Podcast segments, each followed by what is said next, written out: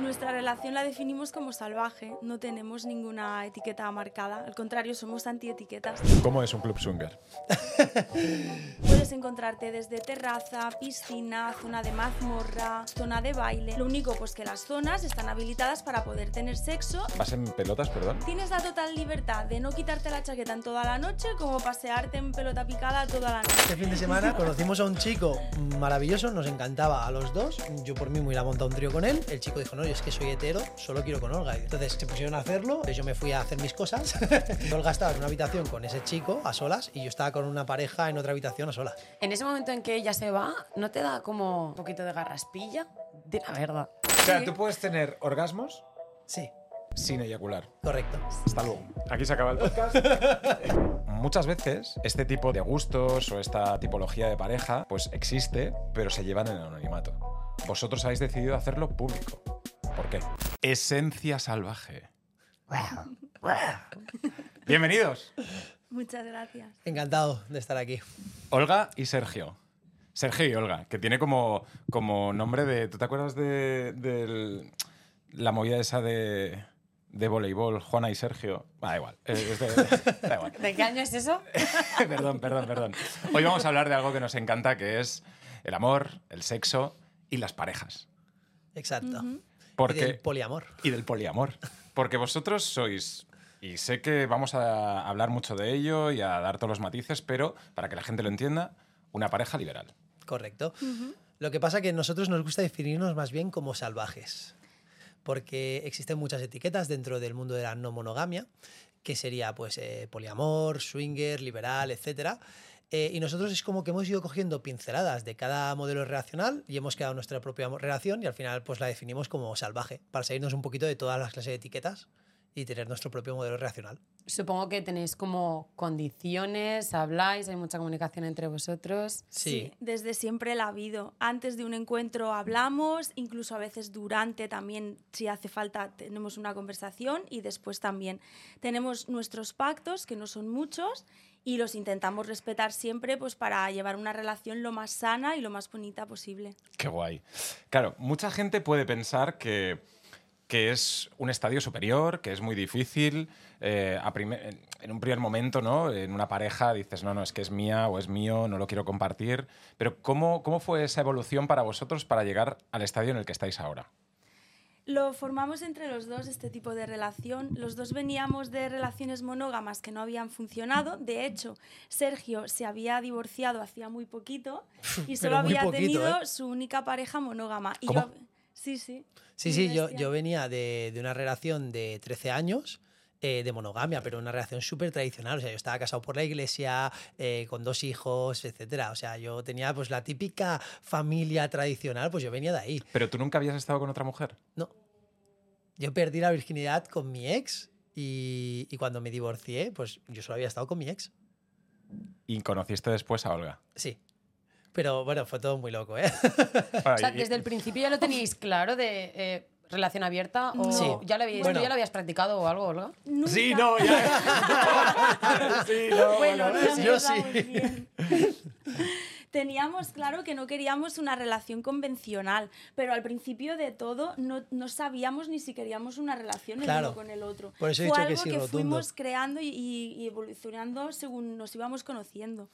Y yo venía de relaciones monógamas que no habían funcionado y tenía muy claro que no tenía ganas de volverme a emparejar con nadie, quería vivir mi vida y no me quería comprometer mucho. Entonces al final como que tú un poquito le enseñaste a él. No exactamente. Es que ahí es a lo que veníamos. O sea, eh, cuando nos conocimos, yo me acababa de divorciar literalmente hacía una semana. eh, y Una semana, vale, vale. O sea, el, el- el estar jodido durante tal, no, una ¿Para semana. qué? ¿eh? Un clavo saca otro clavo, ¿no? Definición. Vale, vale. Y claro, yo cuando la conocí ayer dije, mira, digo, me caes de puta madre, digo, pero digo, yo no quiero una relación estable, digo, porque digo, me acabo de divorciar hace una semana, digo, yo quiero vivir mi vida, digo, yo me veo de aquí 10 años eh, viviendo solo con mis hijos y ya está. ¿Pero cómo os conocisteis? ¿Dónde?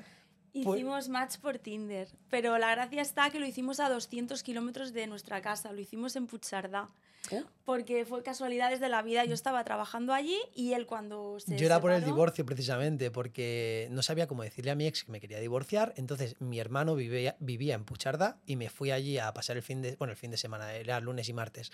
Me fui a pasar allí unos días con mi hermano y para que mi ex fuera asimilando lo del divorcio, ¿no? Y justo estando allí, pues yo estaba aburrido en una cafetería porque mi hermano se había ido a trabajar y dije, oye, voy, a- voy a descargarme esto del Tinder, que tengo un poco de curiosidad. Y hice match con, con Olga. ¿Cuánto lleváis ahora? Un año y medio. Hostia, muy poco. Sí. Vale. Muy poco, pero muy intenso. Supongo que estáis muy enamorados. sí, Sí. por supuesto. ¿Qué pasaría? Porque todos como que lo habéis hablado, hay mucha comunicación. Si ahora uno de los dos decide que quiere cerrar otra vez la relación y que sea pues una relación monógama. Lo aceptamos al 100%. De No ¿Volveríais a cerrarlo? Sí. Sí, sí, por supuesto, sin duda. Ah, de vale. hecho, hemos tenido épocas en las que uno de los dos, en mi caso yo, he necesitado un poquito de sosiego, de relax, de poner las ideas en mi cabeza en orden. Se lo he pedido, Sergio lo ha aceptado, lo ha entendido y nos hemos quedado los dos solos para fortalecer la relación. Y cuando la relación está fuerte y tiene buenos, buenos cimientos, entonces la abrimos. ¿Ha habido momentos en plan, yo que sé, que estáis como una pareja con, uno con uno, otro con otro, estáis ahí en el acto mirándose lo que sea, de repente uno se raya y hace en plan, cortamos. Sí. ¿Ha pasado? Sí, que ha Sí, pasado, ha en la pasado. piscina. Sí. ¿Cómo fue eso? Radical. Vale, pues era la primera vez que íbamos a un club liberal y yo me lancé por todo lo alto, me vine arriba y le dije, vámonos a la piscina porque vi ahí un grupito de chicos y chicas que me gustaban y total, que acabamos ahí en medio de una orgía, pero lo más bestia el prim- la primera noche. Así nos estrenamos. Y, Y tú, y tú venías de estar 13 años casado por la iglesia y, y ahora Sí. tu nueva novia en una piscina haciendo una orgía. sí, Literal. pero él ya había aprendido lo suyo porque había ido a una fiesta liberal antes. Yo la introduje a ella en el mundo liberal, se podría decir. Vale, vale, Mm. vale, vale. Y entonces en la piscina, tú, eh, para que la gente sepa, eh, estabais en un club, había una piscina, Sí, entras en la piscina y nos metemos en la orgía. Los dos. y, y eso cómo se hace. O sea, tú entras y es como, hey Hola. chicos, ¿qué tal? Aquí, por favor. claro, ¿cómo se- Eso se hace pues con toda la naturalidad del mundo, dejándote llevar, quitándote prejuicios y tonterías de la cabeza y disfrutando. Se va, vas Pero os preguntáis un poco en plan, Eh, hola, o sea, soy no, Jenny. la cosa fue que En plan, ¿cómo, cómo es ese Soy de? Barcelona y me gustas. Claro, en plan, ¿cómo es? En ¿O no ese- habláis? En- en- en ese momento no hablamos. Los nombres Vale. no. las miradas fueron suficientes. O sea, la cosa fue, en- ellos estaban en la piscina, un grupo, ¿no? Eh, y nosotros nos pues, entramos y nos pusimos a hacerlo entre nosotros muy pegados a ellos. Entonces, Vale. ¿qué pasa? Pues estábamos ahí pim pam, pim pam, ¿sabes? Y entonces, claro, pues te vas girando miradas con los de al lado. Entonces, claro, te, te responde la mirada, la sonrisita, y entonces le dices, ¿queréis intercambiar? Y entonces, pues ya te empiezas ahí a liar uno con otro, tal, no sé qué. Pues yo, por ejemplo, lo estaba haciendo con Olga, se le puso un chico delante y empezó pues, a hacerle cosas al chico mientras yo lo hacía con ella. Luego me puse con la chica de al lado, un chico se puso con ella. ¿Y qué Es pasa en todo ese muy momento natural, en el todo que fluye. Olga se raya, creo? En ese momento, nosotros la, esa misma tarde habíamos pactado que lo íbamos a hacer todo con otras personas siempre con protección. Y en ese momento yo no vi que Sergio realmente sí llevaba protección. Yo di por hecho que no la llevaba y que estaba teniendo relaciones con otra chica. Entonces yo automáticamente se me cortó todo, porque para mí la salud es súper importante y eso sí que es algo que siempre remarco, y me salí automáticamente del agua. Y entonces al ver que Sergio, que yo salía, vino detrás porque claro, él no entendía nada. Claro, o sea, nosotros tenemos una cosa que se llama pacto de fluidos, que significa entre nosotros no utilizamos preservativo ni nada, ¿vale? O sea, lo hacemos a pelo ent- entre nosotros como pareja. Pero luego cuando tenemos relaciones con cualquier otra persona, pues siempre utilizamos el máximo posible de, de protecciones. Y tenemos pues eso como pacto. Y ella por un momento en la piscina se pensó que yo me estaba saltando ese pacto. Y no era así. No, no, No, era así. no era así. No, Pero no, era así. realmente, o sea, quiero decir, a mí es algo que yo lo hablo con amigos, ¿no? Porque tengo amigos que van a clubs, que van a tal, y generalmente es lo primero que se habla, el miedo de las ETS, porque al final, pues si estás en una orgía o hay mucha gente, al final mm, ya hacer sexo oral ya puedes eh, tener herpes, bueno, puedes contagiarte de cualquier enfermedad de transmisión Sí. sexual. Entonces, ¿eso cómo lo reguláis? Existe protección también para sexo oral, Bueno, Pero el nadie la utiliza. femenina. Eso ya, Eso ya queda a la elección de cada es- uno. Al la, final, la o sea, protección está y la elección de cada uno también. Ahí ya entra el sentido común de cada uno y lo que se quiera exponer y lo que no. Nos- Pero vosotros que veis nos- más. nosotros en- ¿Veis que la gente utiliza protección en ese caso? ¿O- Yo veo 50-50, ¿eh? O de sea, vemos de todo. ¿eh? Vemos gente que utiliza preservativo para todo y hemos estado con parejas que son súper escrupulosas y antes de hacer cualquier cosa remarcan un montón que quieren protección igual que nosotros. Mm. Y después hemos estado con parejas en las cuales nosotros les hemos tenido como que insistir. Mm. Incluso a veces hemos desestimado tener relaciones con esa persona porque hemos visto. Claro. que, no, que no tenían la misma, no estaban en la misma línea que nosotros. Sí. Claro. Oye, y Pero al habla- final es algo personal. Esto es como el que queda. Esto ya no es una cosa del mundo liberal. Esto eh, se Claro, extrapola la a todo. vida Sí, sí. Obvio, obvio, obvio. O sea, Es la ¿quién vida no Cualquiera diaria. que tenga una relación sexual tiene que tener protección, tiene que cuidar, como decías tú, Olga, por su Exacto. salud. Y es algo que desde aquí, desde la aldea, decimos siempre, cuidaros mucho. Pero hablando, volveremos al tema, al tema liberal y al tema de eh, todas esas experiencias que habéis tenido, que por algo al principio decíais que son salvajes, que seguro que hay experiencias que son auténticamente salvajes como la de este fin de semana, seguro que te has venido sin voz, que habéis hecho una, una fiesta en Granada y que ha sido una auténtica locura, pero eh, me gustaría hablar también del mundo de la pareja y del poliamor.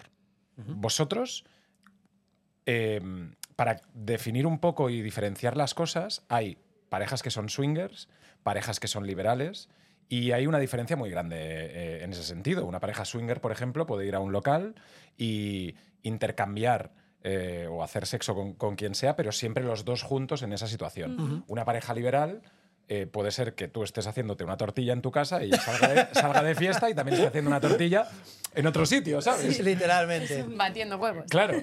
Eh, entonces, eso, eh, ¿cómo, ¿cómo os ubicáis vosotros? ¿Os habéis puesto un nombre? ¿No os gustan etiquetas? Contadme. Nuestra relación la definimos como salvaje, no tenemos ninguna etiqueta marcada, al contrario, somos antietiquetas. Lo que pasa gusta- que yo les explicaría un poco cómo ha venido la evolución, porque claro, esto no se forma de la noche a la mañana. O sea, nosotros al principio empezamos como relación abierta, o sea, 100% abierta, pues tú haces lo tuyo, yo hago lo mío, no somos ni pareja, entre comillas, simplemente somos como algo más que folla amigos, pero, pero poco más, ¿sabes? Y a partir de ahí, ¿qué pasa? Ella, bueno, yo teníamos cada uno nuestras relaciones por separado y a mí cuando ella tenía una cita me daba una inseguridad brutal. ¿Vale? Yo lo pasaba muy mal a nivel de celos, de miedo, sobre todo de miedo a la pérdida. Entonces yo esto se lo comuniqué a ella y le dije, oye, mira, que yo cuando tú quedas con otro chico y sé que estás teniendo relaciones con él y tal, pues esto me causa una inseguridad brutal. También puede por, por tu inexperiencia de tener una relación, de estar con más Sí. personas, ¿no? O sea, has estado con una pareja solo durante toda tu vida, ¿no? Tampoco sabes gestionar muy bien o Claro, no, no has choca. tenido ¿no? Claro. ese background de relaciones. Y porque todos tenemos muy metido el sentimiento de arraigo, de si te De quiero es porque eres mío, posesión. Y claro, Yo creo que esto lo tenemos desde pequeños. ¿no? Tú no recuerdas, yo recuerdo la primera, el primer amor que tuve, eh, y no sé si lo he ido trabajando o no, ¿no? Pero los celos y la Mm. inseguridad eran al mil por mil. Pero pues Luego es que- vas como bajando y ya después como que lo has trabajado más y, y ya estás como más tranquilo. No sé Es si que yo creo que eso pasa hasta con la familia, o sea, como la relación que tú tienes con tus padres o con tu madre es como de posesión. O sea, los padres se piensan que por tener su hijo pueden Es- controlar su es vida y es como, señora, tú solamente me has dado la vida, luego yo hago lo que quiero. Exacto. Y esta posesión lo tenemos desde que nacemos, entonces Total. es normal que cuando tienes una relación dices, no, no, es que es mío, porque en mi casa he visto que yo soy de, ¿sabes? Sí. Es Mm. complicado. Claro, pero entonces nosotros, ¿qué pasa? A partir de ahí lo hablamos, eh, pasamos a ser una pareja swinger y de pareja swinger, eh, luego ya, con, claro, conforme fuimos haciendo un montón de historias, de, de intercambios, de tríos, de orgías, etcétera, eh, llega un punto que dices, claro, si es que lo hemos hecho todo juntos y cada interacción ha fortalecido la relación. Entonces dices, claro, ya, ya empiezas a perder esa inseguridad de decir, vale, voy a perder a mi pareja porque se acueste con otro. No, ya tienes clarísimo que no. Dices, se ha acostado Claro. con 20 personas delante mío y no ha pasado nada. Eh, entonces, ¿qué pasa? Que ahí ya empiezas a, a alcanzar otro nuevo grado de libertad y ya empiezas a decir, oye, pues con esta persona, si te has acostado delante mío y no ha pasado nada, pues queda con esa persona por separado y no pasa nada, ¿sabes? Entonces eh, vas como evolucionando la relación. Mm. Entonces, ¿qué pasa? Nosotros pasamos de abiertos, cerramos a swingers. De swingers tuvimos una época de monogamia, como explicábamos antes, porque, bueno, porque Olga lo necesitaba y tal, también por cosas suyas personales. Y de ahí ya vol- volvimos a liberal directamente. Entonces ya como a quedar cada uno por separado con quien queríamos. ¿Qué pasa? Que después ya, cuando empiezas a quedar con otras personas por separado, dices, hostia, es que a mí me gusta tener ya un sentimiento más fuerte con esa persona, porque yo no quiero sexo vacío. Entonces ya empezábamos a decir, hostia, ¿y el poliamor qué? ¿Sabes? Entonces empiezas a darte cuenta que puedes tener sentimientos hacia otra persona sin dejar de amar a tu pareja. Entonces ahí empezamos ya a hablar de poliamor y tal. Entonces, a día de hoy... A mí me pega un poco la cabeza. Un momento, un momento. Un un montón de cosas, tío. momento, un momento, un momento, vale, Id vale. dejando vuestros comentarios, vuestras preguntas, que es una lástima que no podamos responder ahora, pero intentaremos ir respondiendo todos los comentarios de este YouTube. A ver, o sea. Claro, esto va más allá, un momento, yo esto no lo sabía. O sea, Estáis enamorados de más gente. Ahora mismo no. Nos encantaría. pero- Estamos abiertos a enamorarnos de más personas y que queremos crear vínculos de amor con otras personas. pero vosotros, por ejemplo, vivís juntos, ¿no? Eh, Vivís juntos. ¿Qué pasa si ahora Olga eh, decide pues irse dos meses de vacaciones con un chico eh, a Tailandia porque está enamorada y te deja dos meses eh, Cariño, que estoy súper enamorado de ti, pero voy a Tailandia con, con Dos Olga, ¿sabes? Claro, como, con ¡ah! Olga. A y a lo mejor si no te hablo es porque no, no es porque no te quieras, porque estoy uf, con estoy mis planes. tío. Claro. O sea, ¿cómo se gestiona eso? Porque a mí yo me muero. Si realmente me naciera hacer eso sería porque siento de verdad por otra persona y quiero probar con esa persona a ver si funciona. Y lo primero que haría es pedirle a Sergio si eso le va a afectar o si le va a doler. En el caso de que él dijera, mira, a- aunque no me quedo muy tranquilo del todo, porque es obvio que no te vas a quedar, pero hazlo si a ti eso te hace feliz, entonces lo haría. Pero si Sergio me dijera, yo me voy a quedar aquí, lo voy a pasar mal, no me voy. Claro, es que eh, nosotros tenemos solo dos normas, eh, que es el pacto de fluidos del que hemos hablado antes y la segunda norma, y que es bastante inquebrantable, sería motivo de ruptura, sería no hacernos daño. Entonces, cualquier cosa, antes de hacerla, se habla con la pareja, porque la única forma de que una relación no monógama funcione es el diálogo. Diálogo continuo. Antes, durante, después. Entonces, durante ese diálogo tiene que ser un diálogo muy sincero, que realmente tú a, la ge- a- a tu pareja le digas, mira, yo me siento así, tengo estas inseguridades, tengo estos miedos, Claro. esto me duele, esto no. Entonces, ¿qué pasa? Ahí llegas a un punto de acuerdo, y entonces sabes si irte dos meses con otra persona le vas a hacer daño o si hay un acuerdo. Pero yo creo que una relación monógama también solo funciona con el diálogo. Es decir, cualquier relación Sí. solo funciona con el diálogo. Exacto. Porque muchas veces eh, en las relaciones, y esto todo el mundo lo ha vivido, ¿no? No sabes cómo plantearle a tu pareja ciertas cosas que para ti son súper importantes. Y muchas veces tenemos miedo a planteárselas porque por cómo se lo va a tomar ella, por cómo se lo va a tomar él, por si eso eh, es la semilla de la duda o de la ruptura. Y hay veces que no, que las planteas y no pasa nada. Claro. Y sobre todo, en plan, ser sinceros. Ah, Estamos hablando todo el rato de, de libertad y tal. ¿Vosotros creéis que con la monogamia no se puede ser liberal? ¿No puedes sentir libertad en esa relación? A ver, Si las dos personas están de acuerdo y así son más felices, yo pienso que sí. En nuestro caso, no, porque se nos cortaría una parte que, que sabemos perfectamente que la tenemos, que es que tenemos deseo y atracción por otras personas. Ahí se nos privaría de algo. Pero si otras personas renuncian a esa privacidad o directamente no la sienten, entonces yo sí que considero que Claro, son porque felices. vosotros consideráis que tienen todo el libertad. mundo siempre tiene ganas de follar con todo el mundo. Es No. decir, o sea, yo tengo una pareja Claro. y, y la amo. Y, y- Sí, y te la- puedes sentir atraído por otras personas, Claro. pero no te apetece dar el paso más allá. Sí. Pero no te apetece porque eh, es un Realmente no- pacto eh, social de tu pareja, de lo que sea, y es como la pareja mm, que todo el mundo entiende que tienen que estar juntos y no, se van, a, no van a follar con, otra- con otras personas, o si pudieses, lo harías. ¿Sabes? Es decir, ¿vosotros creéis que todo el mundo está reprimiendo un deseo que le tenemos intrínseco? sí. Sí. Sí, sí, eso sin, sin ninguna duda. Que la monogamia me parece respetable y lícita, totalmente. Y entiendo que Pero es haya un pacto, gente. no es, Es la, un la- la constructo realidad, social. la realidad. Eh, exacto. O sea, al final, yo entiendo que, haya gente que quiera estar en monogamia, ¿vale? Y me parece totalmente lícito. Pero sí que creo que hay mucho de condicionamiento social, muchísimo. Y al final, eh, lo que tú comentabas de, la comunicación y tal, yo siempre hago la analogía con el deporte, ¿vale? O sea, tú cuando empiezas a hacer deporte, eh, si no has hecho deporte nunca y quieres hacer pesas, el entrenador lo que te dirá es, coge una, una máquina guiada de poleas, ¿sabes? En el que tengas muy pocos grados de libertad. Cuando se habla de entrenamiento físico se hablan de grados de libertad, ¿no? Entonces dices, claro, en una máquina de curl de bíceps con, sin grado de libertad es simplemente pues, hacer ese movimiento muy estático y no te da más libertad que eso, ¿vale? Pero a nivel de seguridad es mucho más seguro para ti. Entonces, si tú tienes una baja forma, dices, empieza por ahí. Cuando tú vas evolucionando, ya te van a decir, oye, mira, pues en lugar de la máquina guiada, vete a la polea, que ya te da mayor grado de libertad. Ya hay más articulaciones en juego, te puedes hacer más daño, ¿vale? Pero si ya lo dominas, te va a tener más beneficios también a nivel físico. Y ya cuando ya dominas eso, te dicen, vete al peso libre. Que el peso libre ya es máximo beneficio para a nivel articulación, a nivel de movilidad, a nivel de fuerza, pero ojo, cuidado, ¿eh? que como no tengas el nivel de físico necesario, te vas a hacer daño. Porque claro, un, un snatch no te lo saca una persona que esté en baja forma. Pues entonces, en las relaciones yo lo veo igual. La monogamia sería como menor grado de libertad, pero más seguridad. Luego pasarías al swinger, del swinger pasarías al liberal y del liberal pasarías al poliamor. ¿vale? Cada vez vas consiguiendo más grado de libertad, pero también hace falta mayor grado de comunicación y mayor grado de desarrollo personal. Son fases. Claro, ¿y tú crees que todo el mundo, eh, si pudiese, eh, estaría en, esa, en ese grado de libertad? Es decir, yo con, con mi pareja eh, tengo una relación estable, monógama, no estamos con otras personas. eh, evidentemente, podemos sentirnos atraídos por otras personas y, sentir, y lo hemos hablado mucho, ¿no? Yo con mi pareja, incluso, ¿no? es decir, estamos en una cena, conoces a alguien, tienes como una química con esa persona y dices, joder, pues es alguien que, que no voy a conocer más porque tengo a mi pareja, estoy bien y no quiero, y no quiero hacerlo, pero sí que puedes sentirte como, como con una puerta abierta a poder iniciar algo con esa persona, ¿no? Todos lo, lo- lo reprimimos por la convención social y por el pacto que tenemos entre pareja, pero si no hubiese ese pacto, todos iríamos a full hacia ello, ¿no? Sí.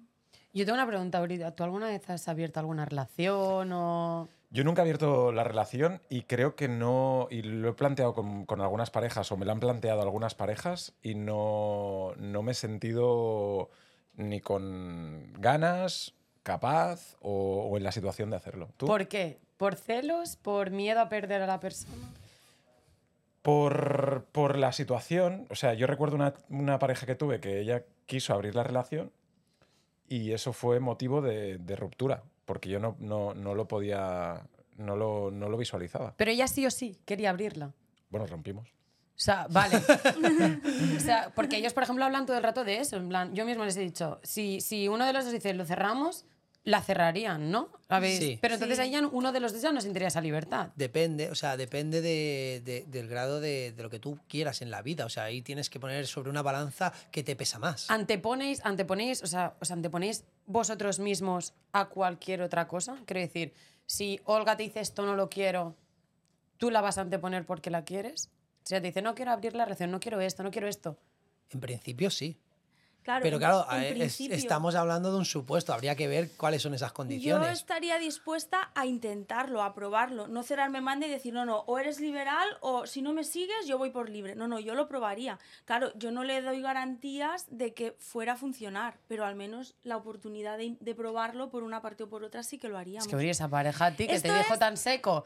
Eh, es pues no, pues te dejo. Pues yo creo que era lo mejor que te podía Bueno, pasar. Pero porque- siempre decimos, cuando, cuando nos preguntan parejas, cuando uno de los dos quiere abrir y la otra no, a veces dicen, ¿qué hago para convencerla? Y le decimos, no tienes que convencer a la otra persona. Si Claro. ella quiere lo mismo que tú, triunfaréis. Si uno rema para un lado y otro rema para el otro, la relación se acabará. Es que lo mejor en esos casos es cortar. Es que Mm. a lo mejor lo mejor que pudo hacer Uri fue cortar. O sea, eh, no, siempre, saludo, no siempre puede haber un consenso. O sea, a veces las personas tenemos intereses distintos, queremos caminos de vida distintos y eso está bien, no pasa nada. O sea, no tenemos por qué querer el mismo modo relacional ni tenemos por qué estar juntos. Ahí venimos un poco al tema del apego, de- del trabajo que a veces tenemos muy conceptualizado de no, es que como estoy con esta pareja tengo que estar toda mi vida con ella. Oye, ¿por qué?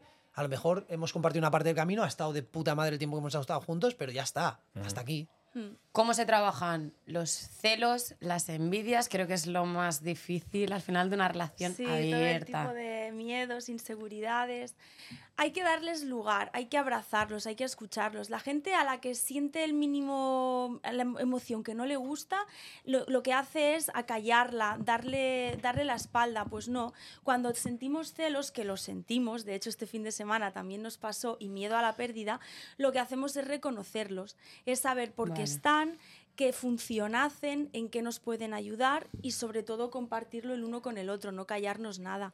Pero está claro que celos y miedo los vamos a sentir todos, tengamos una relación abierta o no la tengamos, porque es así nuestra mente. Es un trabajo de mucho desarrollo personal y autoconocimiento y sobre todo de gestión de las emociones. O sea, al final es eh, en gran parte la emoción con la que estamos lidiando siempre es el miedo. De hecho, yo siempre lo digo que de todas las emociones primarias que tenemos, que tenemos como seis o siete emociones primarias, para mí la más importante es el miedo, porque es la que nos condiciona en casi todo lo que hacemos en la vida.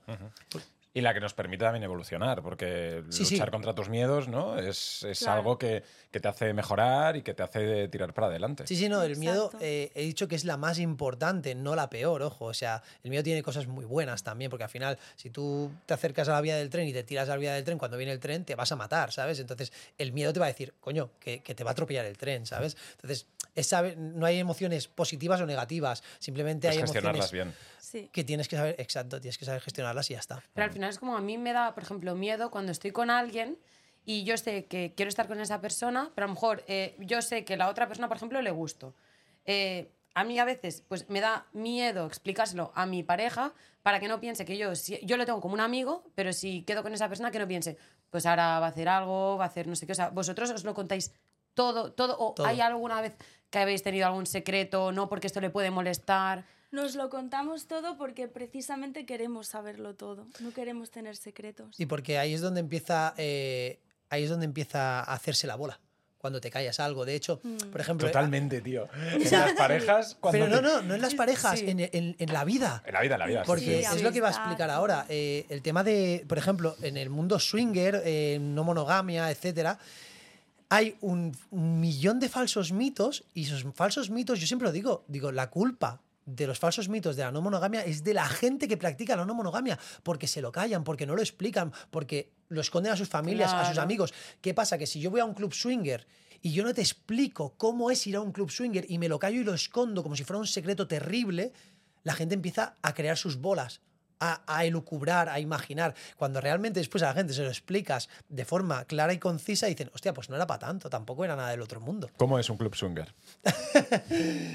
Hay de muchos tipos, pero bueno, el que hemos estado este fin de semana eh, lo tenía todo. Puedes encontrarte desde terraza, piscina, zona de mazmorra, mm, escal- diferentes plantas, zona de baile. En verdad no, no tiene tanta diferencia con, un Con una discoteca. con una discoteca normal. Lo único pues que las zonas están habilitadas para poder tener sexo si las, par- las dos partes quieren. Mira, ¿Y- la única vas, dif- vas- la- vas en pelotas, perdón? Puede, Lo que tienes la quieras. opción, tienes la total libertad de no quitarte la chaqueta en toda la noche, como pasearte en pelota picada todo, toda la noche. Y la entrada es para todo el mundo, porque yo tengo entendido que, por ejemplo, hombres solos no pueden entrar.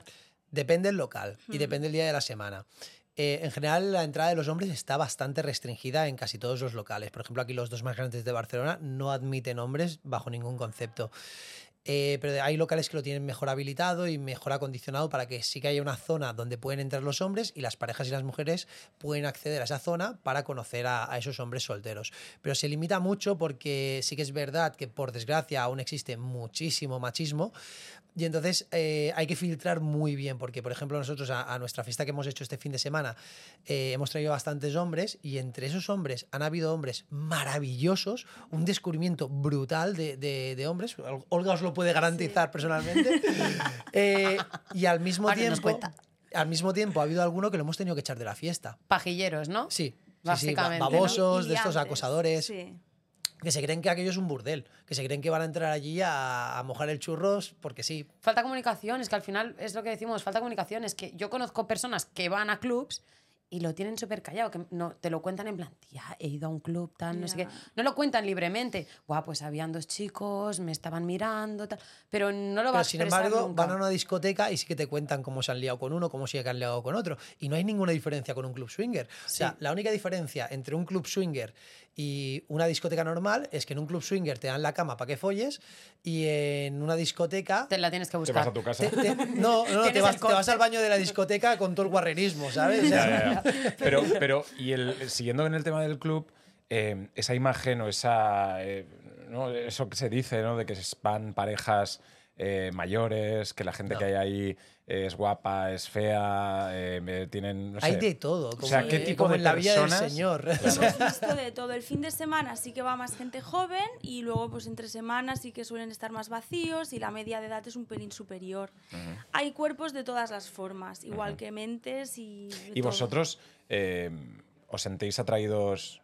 A ver, o sea, vosotros os sentís atraídos por chicos, chicas, os va todo, solo chicas, solo chicos. Ambos Sí, somos bisexuales. bisexuales. ¿ok? Y entonces vosotros entráis ahí y podéis estar liándoos con, con cualquiera, Sí. Hay- que os guste. Bueno, y libertad. que quiera esa persona liarse con nosotros. evidentemente. Claro. Eh, No, no tan evidente, porque es lo que te digo, mucha gente se cree que aquello es como un burdel donde voy a llegar ahí solo por entrar aquí, voy a tener sexo y voy a ligar. ¿Qué va? O sea, es que ello es como una discoteca normal y Vale, y corriente. si por ejemplo eh, estéis vosotros dos, entráis y cogen y dicen, lo siento, solamente queremos a Sergio, tú, Olga, te quedas fuera del juego. Una, ¿Aceptáis? pare- una pareja, ¿no? una pareja o porque pu- pueden ser parejas o puede ser a Sí, dos sí, o una amigos chica o un chico. una chica y dice no yo solamente quiero con uno de vosotros el otro que se Este busque fin de semana nos pasó eso. Hicimos eso. De hecho, este fin de semana eh, conocimos a y un chico. bueno, adiós ese cariño Voy a hacer un café. Hasta luego. No, no, pero este fin de semana conocimos a, un, conocimos a un chico maravilloso, nos encantaba a los dos. Yo por mí me hubiera montado un trío con él, pero luego, ya a la hora de, meternos en faena, el chico dijo: No, yo es que soy hetero, solo quiero con Olga. Y dijimos: Bueno, pues no hay ningún problema. Entonces. Se pusieron a hacerlo, eh, yo estaba allí de espectador únicamente, y luego hubo un momento ya que llevaba yo un rato mirando, entonces yo me fui a hacer mis cosas, y entonces encontré una pareja que, bueno, me vinieron a buscar un poco y tal, y, y me, me fui con esa pareja. Y Olga estaba en una habitación con ese chico a solas y yo estaba con una pareja en otra habitación a solas. en ese momento en que ella se va no te da como aquí un poquito de garraspilla de la verdad Sí. Vale. Sí, rotundo. Vale. O sea, de hecho, yo este fin de semana, y ya lo sabe, eh, lo pasé un poco mal. Hubo un momento en el que yo sentí bastante miedo a la pérdida y de hecho se lo hice saber casi al momento. Lo que pasa que, bueno, con un poco de delicadeza y tal, porque no quieres romper el ambiente, pero sí que es verdad que lo que pasó fue que estábamos primero eh, dando, porque en la fiesta estábamos dando como un poco de espectáculo, de haciendo un poco de, de talleres tántricos y tal, ¿no? Entonces, eh, eso que hicimos un taller de masajes tántricos y cuando acabamos, yo ya le dije, bueno, a la que hagamos ya la demostración, digo, tú si quieres coges el chico y ya, ya os vais vosotros donde, donde queráis. Y así lo hizo, ¿no? Entonces ella se cogió, se fue con el chico y yo me quedé ahí en la sala con todo el mundo y me vinieron muchas chicas a pedirme un masaje a mí. ¿Vale? Entonces me puse a hacerle un masaje a una chica. Cuando acabé de ella, me viene otra y me dice, oye, yo también quiero masaje. Y dije, bueno, va, vámonos a un sitio más reservado, tal, no sé qué. Entonces me fui con, con esa pareja, tal, que es lo que os digo, que estuve allí con, con esa pareja solas. Y cuando acabé ya de estar allí con ellos teniendo relaciones y tal, eh, fui a, buscar a Olga. La encontré de pura casualidad. Y Aluciné. sí, sí. No sé cómo lo hizo, pero es que me encontró. Sí, sí. Es inmenso, es una mansión inmensa. Es que la encontré El con las... detector. Fue a dar con la- en la habitación que estábamos los dos. Que el chico que estaba conmigo se quedó flipando. Dice, pero ¿cómo nos ha encontrado? Dijo, ¿cómo nos ha encontrado? No aquí?". sé, fue una intuición. De- ¿Y literal. entonces? Estamos muy conectados. Entonces yo eh, entré allí, estuve un rato con ellos y tal, ¿no? Y pero cuando Olga me abrió la puerta, Olga ya estaba desnuda, ¿sabes? Y yo, ¿qué, qué hacéis? Y me dice, jugar al parchís, no te jodes. es verdad que te digo. Entonces yo le dije, digo, ¿te importa que pase? Porque es que en ese momento yo ahí me estaba un poco Sintiendo un poco mal. Sí, sí, sí. Y yo no lo sabía eso. Claro, entonces le dije, me gustaría pasar, digo, aunque no haga nada, digo, solo para estar de espectador, porque simplemente ese hecho ya me, ya me causaba Más, más, más tranquilidad. tranquilidad, ¿sabes? Te da más control de la situación porque estás viéndolo, ¿no? Eh, No te imaginas, es que la mente, ¿no? El, el Claro. imaginarte, el, decir. La mente siempre antepone el, el- o sea, Lo malo. Lo malo, ¿no? Y, y- y el- vosotros que hablábamos antes de la charla del tema estoico y todo eso, ¿no? Muchos estoicos decían, no te preocupes por las cosas que no están pasando. O sea, nos preocupamos por un futuro que a lo mejor nunca pasa, pero ya estás preocupado por Bueno, ello, ¿no? es que de hecho hay una frase estoica que sufrimos más en la mente que en la realidad. Ujú. Me parece que es, no sé si es de Séneca o de, No o de Epicteto. Pero bueno, sí, sí, es, es tal cual. Y entonces estabais ahí, este, está- estábamos en el momentazo. Yo creo que todos nos visualizábamos en esa habitación, siendo Sergio o siendo Olga, de, ah, hola, eh, ¿qué tal? Vamos. ¿y Pasa.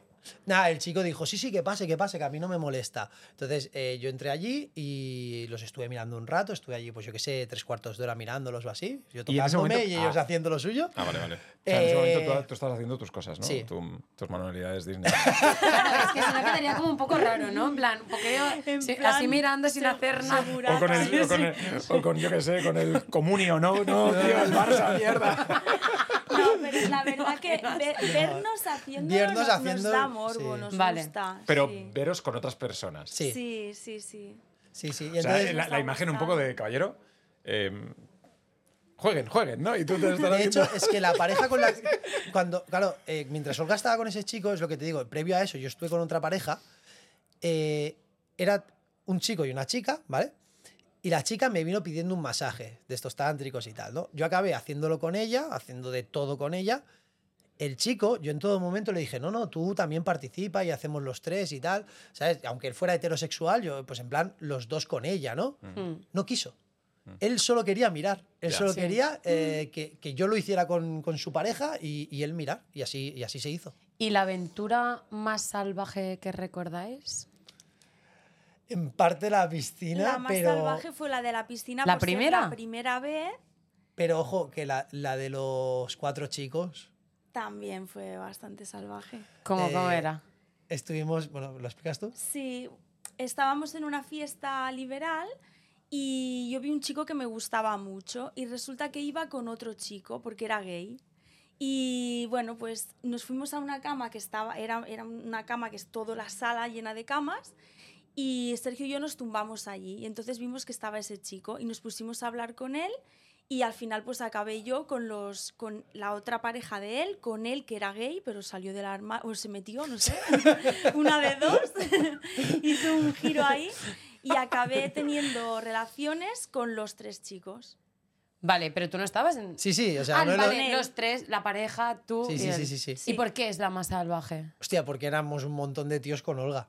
Vale, Eso vale. bastante. Bueno, por, el- un tema con- matemático, ¿no? Por- No, pero al final era todos con todos, ¿no? Porque, Sí, yo, claro, yo también me iba liando con los tíos, evidentemente. quiero Sí, decir, sí, no sí, era sí. todos bucaqueaol. No, bueno, no, no, no, no, no. No. No, no, pero que fue muy loco porque era como, ya te digo, éramos como tres o cuatro tíos. Es que yo perdí la cuenta si éramos tres o cuatro. Sí, porque ellos estaban como en trío cuando llegamos allí, ¿sabes? O sea, Olga realmente lo hizo con tres tíos, pero éramos como cuatro tíos allí, liándonos todos con todos, fue muy loco. Y el, el morbo de esa situación entiendo que es máximo, ¿no? Y, y no solo es para ese momento, porque todos hemos vivido situaciones que personalmente nos han excitado mucho, ¿no? Y las recuerdas y las, y las, y las vuelves a revivir con tu pareja, ¿no? ¿Te acuerdas de ese día que estábamos y que casi nos pillan, ¿no? O sea, entiendo que vosotros eso lo tenéis como por 10.000, ¿no? Sí, Es sí. que siempre entre cualquier, cualquier pareja swinger que hables, cualquiera, ¿eh? me da igual, te va a decir que el mejor polvo es el que echas al día siguiente con tu pareja. Anda. Porque te acuerdas de todo lo de la noche Lo anterior. revives todo.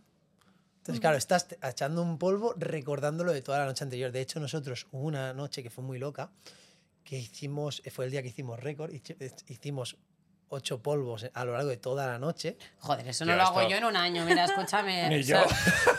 Fue muy loco. Madre Pero qué estrés, ¿no? Es que Pero es que- empezamos pero qué os. Es que, pero es que Se la está poniendo cara de conejo. Es que luego ya echas agua. Pero es que espérate, espérate, es que ahora vas a ver lo mejor. O sea, tú Era- estás ordeñado ya, pero para, para toda tu vida. O sea, no entiendo. Sergio todo lo que no había hecho cuando estaba casado, cogió carrerilla y dijo ahora... Guay, momento, ¿has la hablado mía". con. ¿Qué Espera, pasa con tu vamos a por mujer? eso después. Vamos a por, vamos a por vale, eso vale. después. Vale, vale. Espera, Pero- el caso es que eran ya las 6 de la mañana, estábamos ahí en la ducha, en la taquilla, ya para irnos para casa, y me dice Olga, no volvemos a follar en un año ya. ¿eh? Y yo estaba ya... Te puedes Eso era a las 6 de la mañana. Llegamos a casa, nos vamos a dormir y al cabo de dos horas de estar durmiendo, me despierta Olga buscándome. No puede ser, tío. Pero toda la excitación. Claro, la imaginación, recuerdas todo lo que has hecho y ya, pues otra vez te vienes arriba. Claro, eso que- lo que pasa que ahí voy a puntualizar una cosa que has dicho, te han ordeñado para toda la vida. Yo lo que pasa es que practico una cosa que se llama eh, elección eyaculatoria, que viene del taoísmo y, de la, y del tantra. Entonces, eso lo que te permite es que yo, por ejemplo, me puedo estar toda la noche haciéndolo y me corro al final de la noche cuando a mí me da la gana. Pero eso ya es un tema tántrico y taoísta que, que es muy interesante. No, un momento. Eh, no, no, un a segundo, que esto es muy importante. Sí, claro. Es que, eh, O sea, sí. tú puedes tener orgasmos Sí, sin eyacular. correcto. Hasta luego. Aquí se acaba el podcast. Y doy fe que son los más fuertes que ha tenido nunca, ¿eh? ¿Y eso es bueno o, o es malo? A ver, si no lo sabes controlar, puede llegar a ser malo para la próstata. Puede crear i- inflamación de próstata, pero hay que saber controlarlo. Entonces, cuando tú ya lo dominas y tal, eh, es lo más placentero que puede llegar a ¿Y experimentar un cómo se hace eso? Es para un amigo, ¿eh? Hostia, podríamos hacer tres podcasts enteros hablando de esto, ¿eh? Sí, bueno, podemos Sí. hacer otro de, de, de sexo tántrico. Podemos hacer una demostración ahora mismo. Venga, Vámonos un momento. ¿me tengo que desnudar o cómo? Mira, ahí, ahí hay como una especie de baño, si quieres vamos y yo... Bueno, esto parece cómodo, ¿eh? También. No juegues con ellos, ¿sabes? No abras esa puerta porque aquí... Vale, vale. Bueno, esto se, se consigue mediante mucha concentración, eh, conocer tu cuerpo, em, practicarlo, evidentemente, meditaciones. Que la gente, claro, yo siempre lo digo, ¿quieres durar más en la cama? ¿Quieres ser un máquina en la cama? Léete un libro, tío. La gente eh, se piensa, no sé, no sé cómo se piensan que se llega a alcanzar estos puntos, pero es leyendo y trabajando la mente, porque al final es que está todo aquí. Entonces, cuando tú empiezas a conocer tu cuerpo, a conocer tus energías, a conocer eh, cómo funciona tu placer, y empiezas también a tener seguridad en ti mismo. Esto es súper importante, porque claro, si tú no tienes seguridad en ti mismo, cuando estés en mitad de la interacción vas a perder los papeles. Al perder los papeles te vas a correr, ¿sabes? Eh, entonces, cuando tú empiezas a tener esa seguridad en ti mismo, esa concentración, tú puedes estar con la tía más buena del mundo y saber mantener la cabeza fría y decir, vale, yo quiero hacer esto, quiero hacer lo otro, tal, no sé qué. Es que el otro día estaba viendo un podcast, es un inciso, eh, de un podcast buenísimo, se llama La Sotana, tenéis que verlo, es en catalán, es de fútbol, la gente que quiera lo puede ver. Y hablaban de eh, controlar la eyaculación en los hombres, ¿no? Entonces, la, la típica de pensar en la profe de mates o pensar en tu abuela muerta, de, de tal. Y uno de ellos decía, pues tío, yo estaba ahí en la acción, estaba pensando en mi abuela muerta y me corrí pensando en mi abuela. ¿Sabes? Que no pude ni, ni, ni con esa, ¿sabes? Y fue más el trauma que la... Qué mal, claro, tío. Tío, Hostia puta. que no es que te corte el rollo, sino es que, bueno, pues Es eso que, continuó y es como... ¡ah! Sí, la paja más humilde, claro. Claro, tío, entonces... Pero bueno, o sea, entiendo que, que- que en ese sentido eh, es mucho conocimiento mental. Y un poco el tema mental es importante, porque tú decías, el, el, el- el polvo del día siguiente es mucho mejor. ¿Por qué?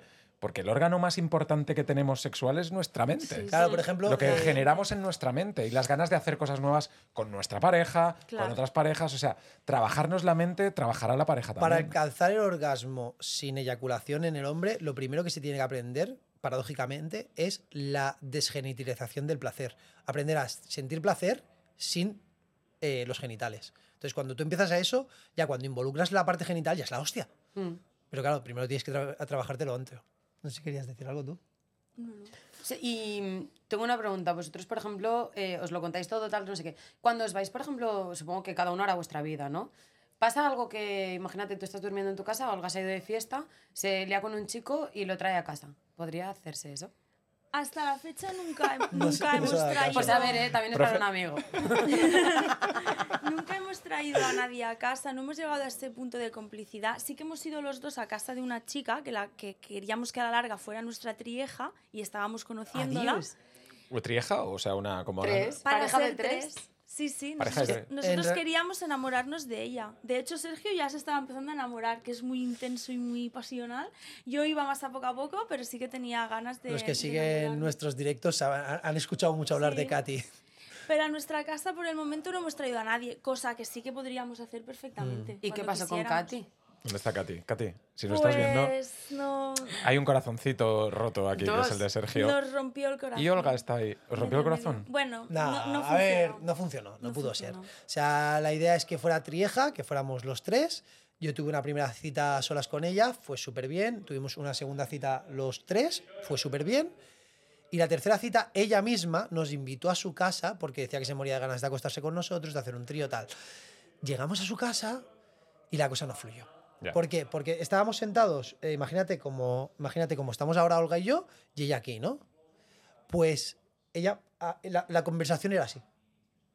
No miraba a Olga para nada. Olga Tampoco decía algo y la ignoraba. experiencia ella. Sí, sí, Sí, sí, tenía, tenía mucha mucha. experiencia, de hecho más que nosotros. muchísima. Y ellas era como todo conmigo, conmigo, conmigo, conmigo. Entonces, claro, yo no me di cuenta, porque claro, yo estaba súper también en hablar con ella, pero es verdad que Olga, cada vez que Se siente un hablaba, poco más desplazada. mucho. Mucho, se lo dije, ¿eh? Sí, sí, se lo Hasta que llegó un punto en el que yo dije un comentario, bueno, yo conté una historia de una cosa, de una casa encantada, tal, y yo le dije a Olga, hostia, ¿y qué te ha parecido esto de la casa encantada? Y Olga, pues ya que petó, dijo, me dice, pues mira, no estaba escuchando.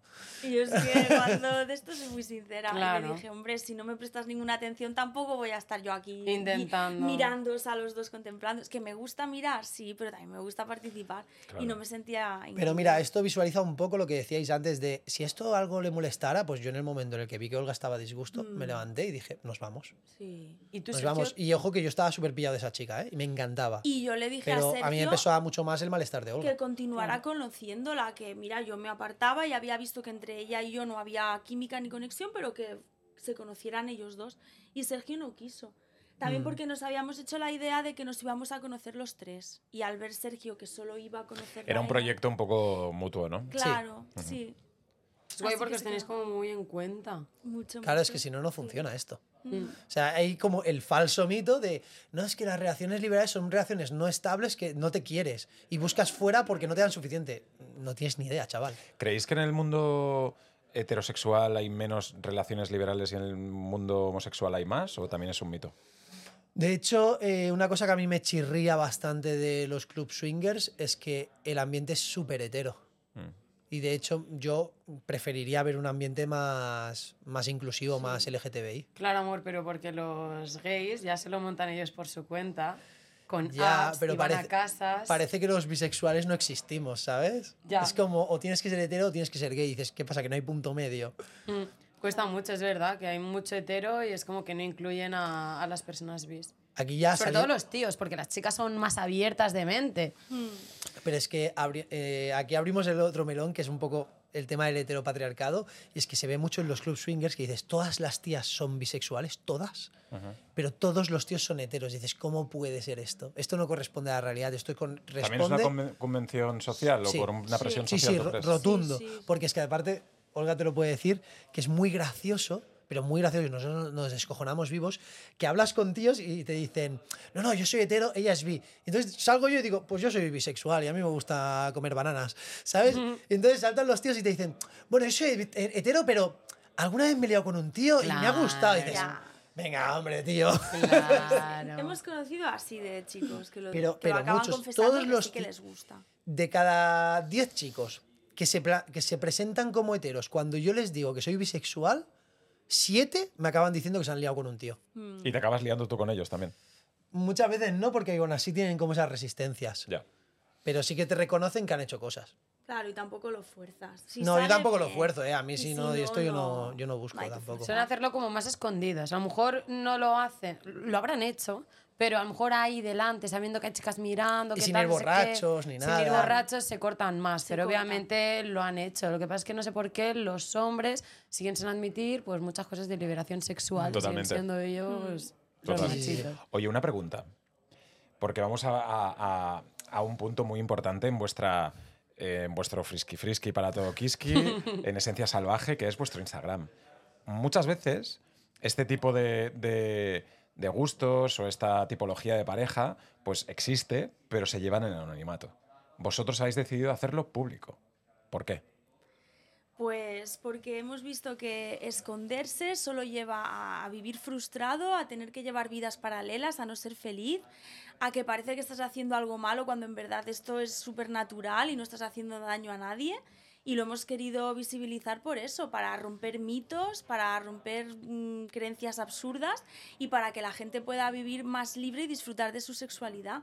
Y que haya la misma inclusión por la monogamia que por la no monogamia, porque es igual de respetable, de válida y necesita el mismo tipo de, de reconocimiento. O sea, actualmente... Presidenta, ¿eh? Olga, presidenta, o sea, como, como ahí, perfecto, ¿eh?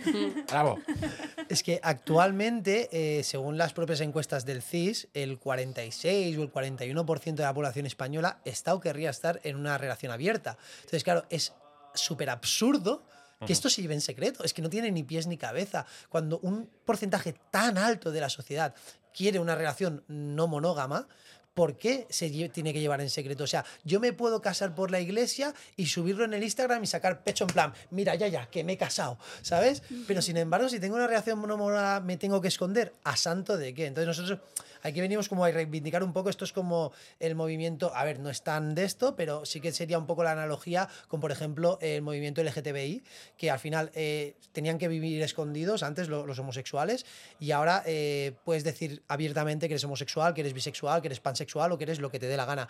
Pues esto es lo mismo, ¿por qué un modelo relacional se puede cantar a los cuatro vientos y el otro se tiene que esconder? Entonces, ahí, eh, lo que llevamos es esa reivindicación de que todos los modelos relacionales sean aceptados por igual. Ya.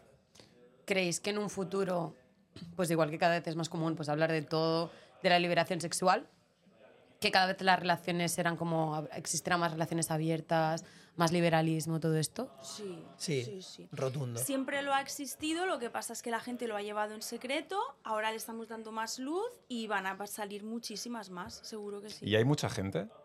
Es decir, vosotros tenéis una comunidad grande, eh, acabáis de empezar, mm, la comunidad va, va- va a expandirse y entiendo que conocéis a muchas parejas liberales mucho más de lo que la gente puede pensar, ¿no? Sí. Sí, de hecho es muy gracioso porque la gente cuando empieza a abrirse al mundo liberal y empieza a hacerlo público, se cae de culo porque se da cuenta que está rodeado de parejas liberales y Ten- ni siquiera lo saben. Tenemos casos de personas que solo entrar a nuestra comunidad de WhatsApp se han salido corriendo y nos escriben por privado y nos dicen, mira, es que me he encontrado cinco contactos de, de mi alrededor Tal están cual. ahí. La profe de, de mi hijo... la psicóloga. Sí, sí, También. dice, es que me he encontrado a, la a mi psicóloga y a mi dentista en el grupo. No, me da algo, también te digo. En plan, de repente me encuentro Pero ahí a ¿por mi primo y yo, Pero bueno... ¿por qué te da algo? Por, por esa convención social, por ese... eh, Pero un grupo de WhatsApp de que de... El, el nuestro, Nuestra el que comunidad. hemos creado. Ah, Una vale, comunidad yo de pensaba que WhatsApp. era como más como rollo para quedar y eso. Bueno, Bueno, no, claro, esto. Bueno, no lo sé, a, a nivel familiar. A nivel ¿Quieres familiar, contarnos algo? Tenemos, tenemos anécdotas que nos han contado de clubs liberales que se han llegado a encontrar familiares ahí. Padres e hijos se han Muy encontrado. Eh, tío, no. ¿Y qué pasa entonces? Yo lo flipo, tío. ¿No habéis visto machos alfa? Pues eso pasa en la vida real. Eh, y una cosa, tú tienes dos hijos Sí, y tu exmujer, ¿tienes contacto con tu exmujer y eso? eh, limitado. Limitado. Ella supongo que sabe que habrá visto alguna vez, Sí. te ha recriminado en plan algo de mis No. hijos, tal, todos tus hijos supongo que les explicas todo. Sí, bueno, para que son pequeños todavía, Ah. aún no tienen edad suficiente para hablarles de sexualidad, pero cuando tengan la edad suficiente, evidentemente yo les voy a educar en una sexualidad libre y consciente. O sea, mm, igual que a mi hijo y mi hija les diré que, que existen diferentes sexualidades y que pueden ser homosexuales, bisexuales o heterosexuales y que queda 100% a su elección, también les diré que existe la monogamia, la no monogamia, el poliamor, etcétera, y que pueden elegir el modelo relacional que más se adapte a sus necesidades. Y yo los voy a querer igual, tanto si viven en monogamia y se casan por la iglesia, como si quieren ser poliamorosos, como si quieren vivir en anarquía relacional. O como si no quieren tener nada de relaciones con nadie o asexuales. o Totalmente, estar- totalmente. Sí, sí, Aunque sí. Sea algo bastante antinatural, digamos, el hecho de, o sea, el hombre y la mujer, es, mm, eh, o sea, el, el hecho de, de- de no tener ganas de, de- estar con alguien, de procrear, de tener sexo. Bueno, la sexualidad ya ahí ya entramos en otro tema, pero sí que es verdad que suele ser porque hay alguna especie de, De de trauma. problema de líbido o lo que o trauma sea. también, ¿no? Mm, Exacto, sí, ya, pero eso ya sería trabajarlo con una sexóloga. Claro. Pero bueno, ya tampoco, también es respetable. O sea, si una persona eh, ha visto que no tiene ninguna clase de trauma, que no tiene ningún problema y aún así decide en su plenitud ser asexual, es totalmente respetable. Pero el hecho de ir, y quiero ahondar en este tema porque es un tema que creo que, que es muy importante, ¿no? Porque todo el mundo tiene una percepción de sí mismo, eh, todo el mundo tiene pues una, lo que tú decías antes, ¿no? La- la- las ganas de tirar para adelante o que eres un poco más retraído, más tímido, eh, la seguridad en ti mismo, ¿no? Vosotros, y yo he visto en Instagram que tú hablas de tu sexualidad, de tus atributos físicos, de, Puedes decirlo, la tengo pequeña. de muchas cosas que muchos hombres o muchas mujeres es el tabú más grande de su vida. Eso es falta de seguridad en sí mismos, ni más ni menos. Pero por eso eh, eh, abogamos tanto por, por el desarrollo personal, porque la gente lea, porque se informe, porque escuche podcast. O sea, yo siempre lo digo, tío, ¿no te gusta leer? Escucha podcast. Joder, te metes en iVoox y tienes una calidad de información, métetelo. Cuando vas en el coche, en lugar de escuchar la radio, la tontería que están diciendo de, yo qué sé, del último político de turno que no te aporta nada a tu vida, ponte un podcast de desarrollo personal, tío, que vas a crecer muchísimo como persona, vas a ser más feliz. Totalmente. Y que se liberen de complejos, porque al final da igual que la tengas más grande o más pequeña, o que estés cachas o que tengas un poco de barriga. Al final es la actitud, la energía que transmites. Es eso con lo que se tienen que quedar. Sí, que, de- eh, que yo me he acostado con chicos que la pueden tener muy grande y a mí no me han hecho que yo acabe ni nada, ni que tenga un orgasmo, porque se centran penetración, pene, uh, Claro. uh, uh, uh. Y es De como, hecho- chico, pues si tú has acabado, cúrratelo y haz que yo también acabe. Es que no es el hecho, tamaño ni nada. eh, a mí lo que me fue un shock para mí fue la anécdota esta que os hemos explicado de que estábamos con muchos tíos. Uno de ellos le hemos apodado el salvaje. La tenía, no te exagero, ¿eh? así de grande, así de gorda. Yo es la más grande que he visto en mi vida. A veces es un problema, ¿eh? Olga lo estuvo haciendo con él, no le gustó. Pero es que lo jodido es que estuvo haciendo con ese tío que, que- que es que aquello era, era de Nacho Vidal, ¿sabes? O más. Eh, claro, La justo Vidal. tal cual acaba de hacerlo con él, se pone a hacerlo conmigo. Y claro, yo mi mente lo que me dice es, yo se la voy a meter ahora y aquí no va a notar nada. Como si le meto el dedo pequeño, ¿sabes? Digo, no va a notar nada. Pues te puedes creer que con ese tío no disfrutó y se puso a hacerlo conmigo a los cinco minutos llegó al orgasmo. Claro. Entonces, eso fue para mí un shock porque fue decirme, tío, que te estás rayando por algo que no tiene ninguna importancia. Claro. Totalmente. Qué bueno, tío. Y, y, mm, creo que vosotros también am, tenéis una forma muy divertida de contar las cosas. Y, y antes lo hablábamos, ¿no? Cuando, cuando alguien quiere contar esto, pues a lo mejor lo, lo aborda desde un punto un poco más oscuro, o desde un punto del- de un trauma, o, O, desde un- demasiado técnico. o demasiado técnico, ¿no? Eh, Vosotros habéis optado por el humor. Sí. ¿Y eso creéis que os acerca a la gente? ¿Creéis que banaliza el mensaje? Eh, ¿Creéis que lo hace como más, más fácil y para mucho más público? El humor siempre acerca a la gente y siempre conecta y siempre hace que, que se sientan a gustos y que te vean como alguien más familiar, más cercano. Luego, aparte, nos gusta meter nuestro mensaje, que suele ser ya más serio y más de, con más fundamento. Pero sí que el, el toque inicial siempre es una llamada de atención, si puede ser con humor, mucho mejor. Y luego ya, pues, desenvolvamos ahí todo lo que queremos decir. Claro, nosotros siempre, cuando estructuramos un reel, eh, tenemos como unas bases, que es que sea divertido, que le gusta a todo el mundo. Hablar siempre, intentamos, no siempre lo cumplimos, pero lo intentamos en el 90% de los casos, hablar siempre en primera persona, porque a la gente no le gusta que le digas, tienes que hacer esto. Bueno. eso a la gente le causa un rechazo brutal. ¿Sabes? Entonces lo que hacemos siempre es hablar en primera persona desde la experiencia personal. Entonces la gente te toma como modelo de referencia y ya si quieren te copian, pero no le estás imponiendo nada. Entonces Totalmente. nosotros es mucho la estructura porque hemos visto que tú haces un reel con el mismo mensaje, uno hablando en segunda persona o en tercera persona y otro hablando en primera persona y el que hablas en primera persona siempre tiene un impacto totalmente distinto. ¿Y qué suele ser lo que más cri- os critican de vuestra cuenta, de vuestro mensaje? ¿Qué es lo que más Porque os os, dicen? porque os critican. Mucho. Tenemos, Tenemos un hate. oleadas de Todo el hate mundo, o sea, al final la crítica, igual, o sea, si Por tienes, cierto- hay una opinión, hay buena y mala. Por cierto, Siempre va a haber un hate. Quiero, y cuanto más quiero alto, más puntualizar una cosa. Os queremos haters. Nos dan mucha visibilidad. Nosotros Claro, también, claro, claro. al final es lo mejor. Los haters al final lo que hacen es hablar de ellos mismos, de sus frustraciones, de sus miedos, de sus inseguridades. Nos ven ahí pues que llevamos una vida que quizás ellos querrían llevar y desprotican de esa manera, pero realmente no, ni nos afectan, ni nos ofenden, y al contrario nos, nos dan más visibilidad y nos ayudan a crecer. ¿Y hay más eh, haters hombres o mujeres? Oh. ¿Tú, qué opinas?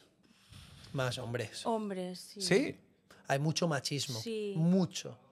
Entonces, eh, ahí, te puedo coger el móvil ahora mismo, sacarte cualquier comentario de, de las últimas horas y vas a ver un montón de mensajes eh, insultando a Olga, llamándole prostituta, Sí, llamándole guarra, llamándole que- zorra. que. O sea, lo que pasa que es muy gracioso. Ahí eh, volvemos otra vez al heteropatriarcado, eh, que ves que la crítica hacia ella es totalmente distinta hacia la mía. Claro. La crítica hacia ella, eres una guarra, eres una zorra, eres una Sí. fresca. La crítica hacia mí, eres un pringao, eres un simp, ere- eres, eres un poco hombre. O sea, cosas así me dicen a mí. Entonces, es como, yo no soy lo suficientemente hombre y ella es una guarra. Esa es, fíjate, cómo la- el- ahí está el, el machismo otra vez haciendo su trabajo de decir, es que un hombre tiene que ser como un macho alfa de que, Sí. ¿sabes? De, de- de ser más que nadie. Y la mujer no, la mujer tiene que ser la sumisa que está solo para su hombre. Y luego recibo otro tipo de comentarios que no son de haters, pero son de hombres que se piensan que por el hecho de hablar de sexo o de ser liberal, me vale todo y me acuesto con cualquiera. Mm. Y esos me entran en plan como si fuera un trozo de carne, en plan, hola, quiero follar contigo, hola, ¿cuándo quedamos para echar un... po-?" O directamente fotos de, de eso. Ya, ya. Y claro, pues esta gente, en verdad, si me tiene que afectar a alguien, es más este tipo de gente que los comentarios de los haters en sí. Porque ahí es donde me siento más trozo de carne y donde me doy cuenta que esa persona no tiene ni idea del Pero eso- mensaje que estoy transmitiendo. Pero eso también, Olga, es un, un problema suyo, que esa persona seguramente Sí. se acercará a ti de esa forma, pero se acercará a, a muchísimas otras chicas o, o personas de esa misma manera. Claro, o sea, de- no solo a ti en ese sentido, sino que será un tío que... que- Por eso sí, que lo ¿Sabes? mejor que hay que hacer es, yo nunca me lo tomo personal y no dejo que eso me afecte. Claro. Porque al final es el problema que tiene él. Si se relaciona desde esa forma con las personas, no va a conseguir El nada. problema es suyo. que eso, supongo que también habrá gente que os escribe eh, con me habéis ayudado, he abierto relaciones. Que eso supongo que es la Eso- gasolina que os da, Eso ¿no? es el Sí, sí, motor sí, y el sí, sí, empuje sí. que tenemos a diario para seguir difundiendo, para seguir divulgando y es, es lo que nos motiva. ¿Ya habéis quedado alguna vez con alguna pareja así, fans, de, ay chicos, por favor, dadnos unas clases? ¿Os habéis follado los fans? Es lo primero que hace una superestrella, ¿no? Este fin, Este de, fin de nuestra fiesta, sí. Este fin de semana sí que nos hemos Claro, yo, yo se lo... Mira, yo esto... Queda mal decirlo, pero yo se lo decía a Olga, se lo decía a mi mejor amigo, digo, tío, lo que hace la fama, ¿eh? o sea, claro, yo siempre he sido una persona que no he tenido problemas para ligar, ¿sabes? Yo, yo he ido a, a club swingers o a discotecas y tal, y sí que es verdad que yo no he tenido nunca problemas para ligar de, "Bueno, esta chica me gusta, me voy a No, ligar. sois gente abierta, Pero, os, os pero mantenéis tenías bien. que ir tú a dar Pero el era yo paso. quien tenía que Siempre ir a tenía ligar. que tomar la iniciativa. Claro, a mí en la fiesta de este fin de semana era...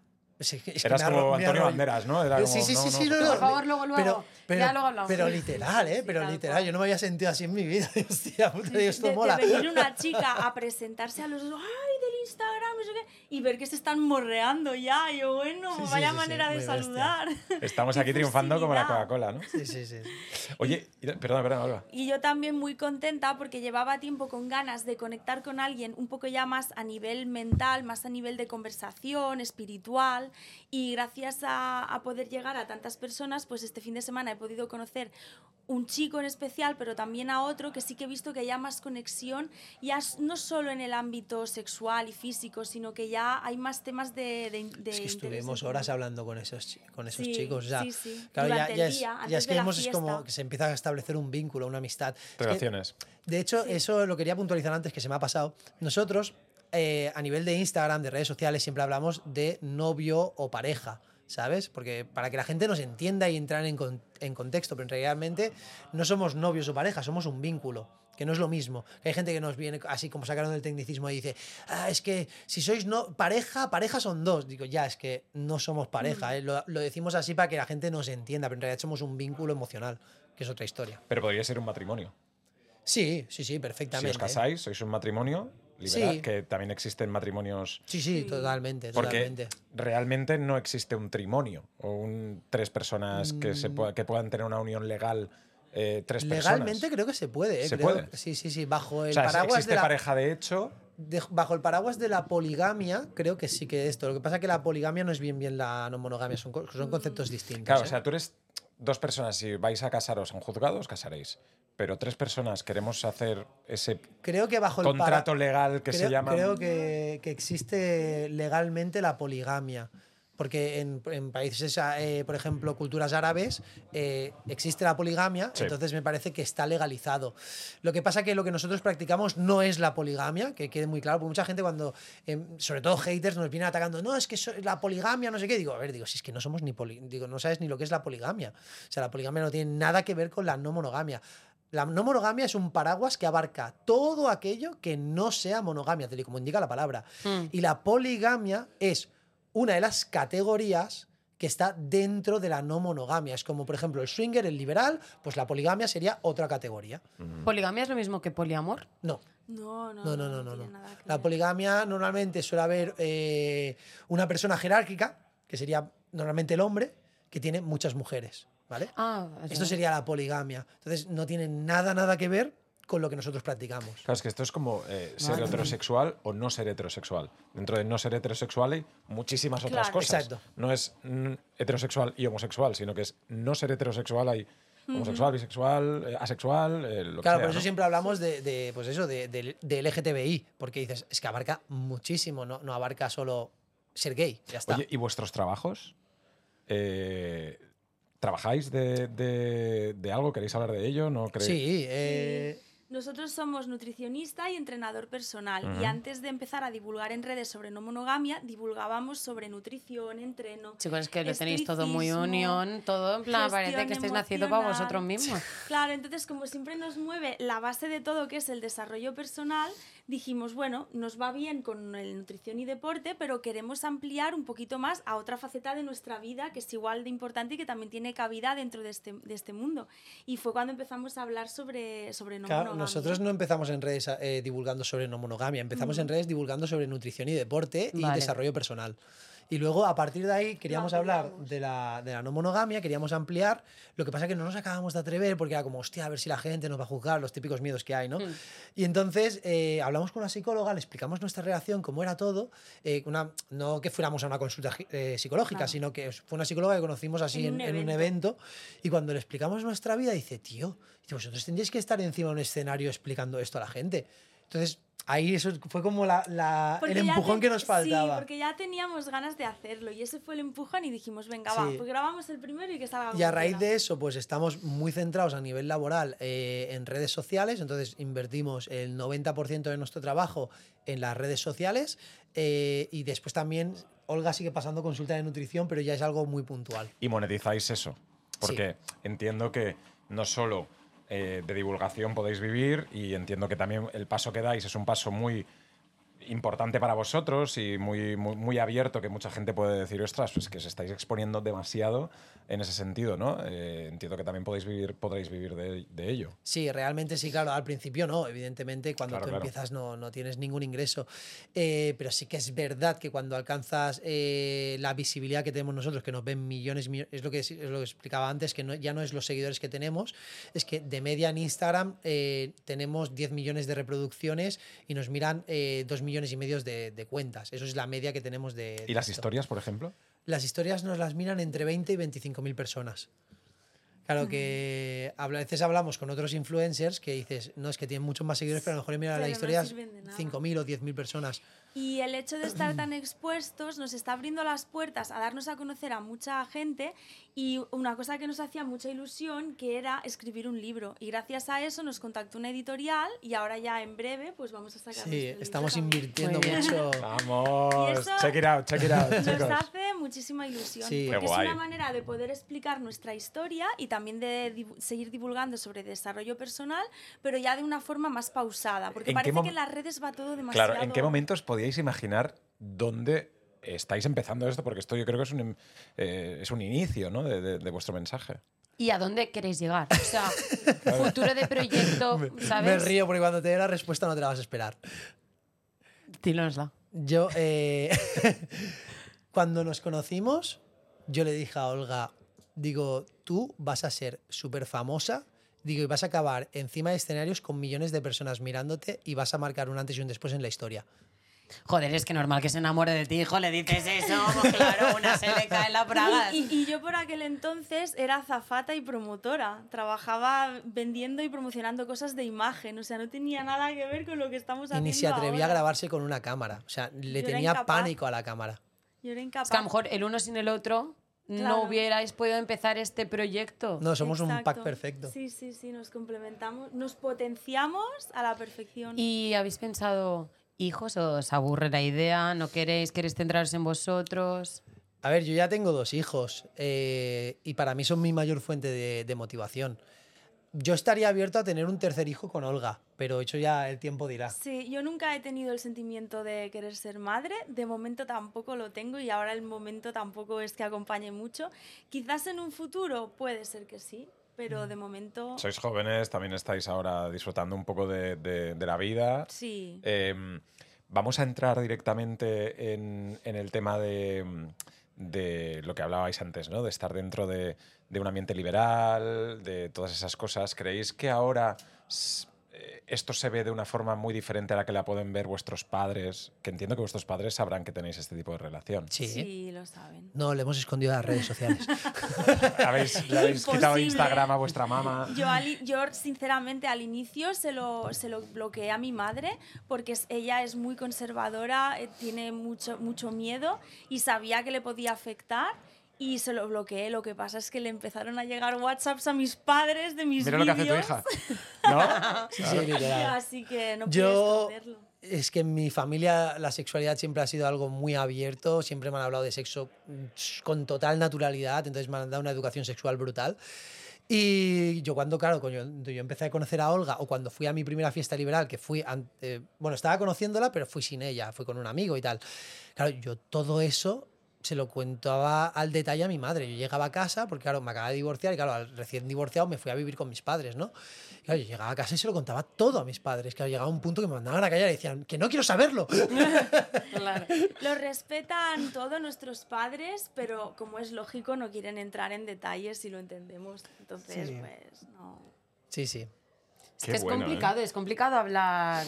Mira que a mí, si algún día tengo hijos y tal, me gustaría hablar abiertamente del sexo, pero incluso alguna vez cuando he hecho programas o he hablado de sexo en redes sociales, es como que digo, o sea, os lo juro, me da igual la opinión de cualquier persona, pero pienso, ay, mi madre, mi madre a veces me y me pone, he visto que has hablado de tal y me pone caras de vergüenza. Dice, muy bien, me gusta mucho, pero caras de vergüenza, ¿sabes? Sí. Y es como, al final es otra generación, pero cada vez estamos como más acostumbrados a hablar de sexo y lo que hacéis está muy bien porque estáis abriendo como la mente a la gente, pero os sentéis apoyados por otras personas, en plan, es como un movimiento, porque al final relaciones liberales y todo eso, o sea, durante toda la vida, en la época del- supuesto. de griegos romanos, romanos, claro. todos, ¿vale? Todo el mundo con todos. Pero se ha demostrado que ha funcionado, no ha funcionado, en la época de los hippies, que hijos con padre, hermano, primo, mm, todo, y no ha funcionado. O sea, ¿creéis que es un movimiento, una ideología que ha quedado, que viene para quedarse? ¿O Sí. que... Sí, sí. Porque- De, hecho, de hecho, es lo que te digo. eh, cuando Sí que es verdad que los haters hacen mucho ruido. Pero claro, eh, yo te saco un vídeo cualquiera de estos virales que a lo mejor tienen, eh, pues yo qué sé, un vídeo que tenga 2 millones de visitas o 3 millones de visitas. Tiene a lo mejor 5.000 mensajes, de los cuales a lo mejor 4.000 son de haters. Y dirás, hostia, cuánto hate, ¿no?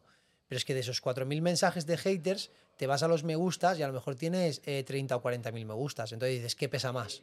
¿Los 30 o 40.000 me gustas o los 4.000 haters? Claro. Entonces hay que saber leer entre líneas. Vamos a ayudar a la gente que nos está viendo. ¿Cómo podría un chico o una chica que está en pareja afrontar la conversación de cariño, quiero abrir la relación? O sea, si es ella, la pers- él o ella la persona que quiere decírselo a... Imagínate que yo estoy con Jenny y, y Vale. el run run, ¿no? Tú quieres abrirla y yo no quiero. no, no, Ah, no, bueno, no, no, ah, no, yo no. no lo sé. Yo estoy ahí y... Y ves un vídeo suyo y dices, ¿y sí, sí? Qué guay estos chicos, ¿no? Eh, ¿Cómo, cómo se lo montan, no? Ostras. ¿Has visto este vídeo? ¿Qué No te sé. parece? ¿Sabes? ¿Cómo a- eh, plantear esa...? Porque mucha gente puede pensar, joder, me encantaría hacer lo que, lo que hacen ellos, Claro. pero no sé cómo planteárselo a mi mujer por- o, a mi, o a mi pareja o a mi, o a mi chico porque me va a mandar a la mierda, ¿sabes? Nosotros lo que les recomendamos es que vayan poco a poco, que no se lancen ahí de golpe a decírselo de sopetón porque se puede quedar ahí un poco en shock. Entonces, pues que le ponga una película, una serie o que le enseñe algún vídeo nuestro, que le pida. Van a ver los tres tenores, el tricicle, eh, ¿no? Cosas de siempre tres, ¿no? ¿Qué te pasa? ¿Tres ¿Quieres tres postres? ¿Por Las- qué? la serie Los tres mosqueteros. Los tres mosqueteros, subliminal. La serie de machos alfa está muy bien porque lo tocan también desde el humor y está bastante acertado el enfoque que le Es la que sale Ki- Kira Miró. eh, Creo que sí. Y son como tres, no sé tres hombres de como de actores. 50 Sí. o 40 que lo dejan, que son como amigos. Hay varias Sí. parejas, sí. Son es una historia así, de, es de humor 100% la sí, serie. muy costumbrista, de, Sí. en Madrid creo que está Sí, sí, basado, sí. ¿no? Correcto. Y entonces, ¿qué pasa? Hay una de esas parejas en las cuales la chica le, le plantea una relación liberada al chico, ¿no? Sí. Y es muy divertida todas las escenas que traen, pero es que aparte lo, lo tratan de una forma desde el humor, pero muy acertadamente. Sí. Entonces, claro, eh, sí que es una serie que además está de moda, entonces nosotros decimos a la gente, hostia, ponle esta serie a tu pareja y cuando salgan todas estas escenas y tal, pues ahí puedes abrir el melón del debate. Y tú ves un poco ahí ya por dónde va tirando tu pareja, es un poco avispado, ¿sabes? Dices, a ver, si tú le pones eso a tu pareja y te dice, yo nunca tendría una relación liberal o abierta o lo que sea, hostia, pues pues tío, corta, aborte, aborte en misión. Pero hostia, a lo mejor le pones eso y a lo mejor tu pareja te sorprende y te dice, ah, pues oye, esto a lo mejor tal, y empiezas a- ahí, a partir de ahí puedes crear un diálogo sano. Y después siempre... Es que, no perdona, ¿eh? porque el, el tema es, tío, es que yo me imagino el rollo de, de ver, de, bueno, ¿te gusta a ti? No, o sí, no, y ella no, y tú, yo tampoco, tampoco, ¿sabes? o sí, yo también, ¿sabes? Es como porque sí Ya. o no, ¿sabes? Pero es que ah. yo creo, a mí me cuesta creer, no lo sé, tendréis más experiencia, pero yo creo que cuando tú empiezas una relación abierta, a mí me cuesta creer que ya tú y seas, tengas una relación monógama con tu pareja y de repente digas, la abro. O sea, yo creo que tiene que ser desde el principio. ¿Tú crees? No, Sí, tío. Porque seguro, yo creo que tienes que ser Pero a lo el mejor, a mejor si no- trabajas mucho tiempo en la pareja y tal, y hay un momento en el que necesitas algo más, tu pareja también, y, y Sí, Mira, hemos Pero- conocido claro, parejas. pero tenéis que estar como los dos de acuerdo. en Pero- el mismo momento. te, Es muy difícil. te puedo sacar de aquí, de ayer casualmente, en nuestra comunidad de WhatsApp, que había... eh, pero unos párrafotes brutales, porque yo cogí y me abrí y expliqué una anécdota personal mía de algo de mis sentimientos y tal. Mm. Y eso dio pie a que la gente en la comunidad empezara todo el mundo a contar su experiencia personal y tal. Me quedé de piedra porque la gente escribía unos párrafos brutales de parejas que llevan 25 años, 12 años, 15 años juntos y que ahora, a raíz de nuestros vídeos y de nuestra fiesta y tal, habían abierto la relación. De hecho, yo, la pareja con la que me lié eh, en la fiesta, era una pareja que, según han dicho por el grupo, llevan 14 años de monogamia. Y su primera interacción la han hecho conmigo. Pero es eso, tienen que estar en el mismo punto. Y luego, si los dos ven que van a la par y que quieren probar, lo mejor es que vayan a, por ejemplo, a un club liberal, porque no tienes que ir con la pretensión de que ahí va a pasar algo. Puedes Puedes ir a solamente mirar. a decir, vamos a mirar, vamos a tomar algo.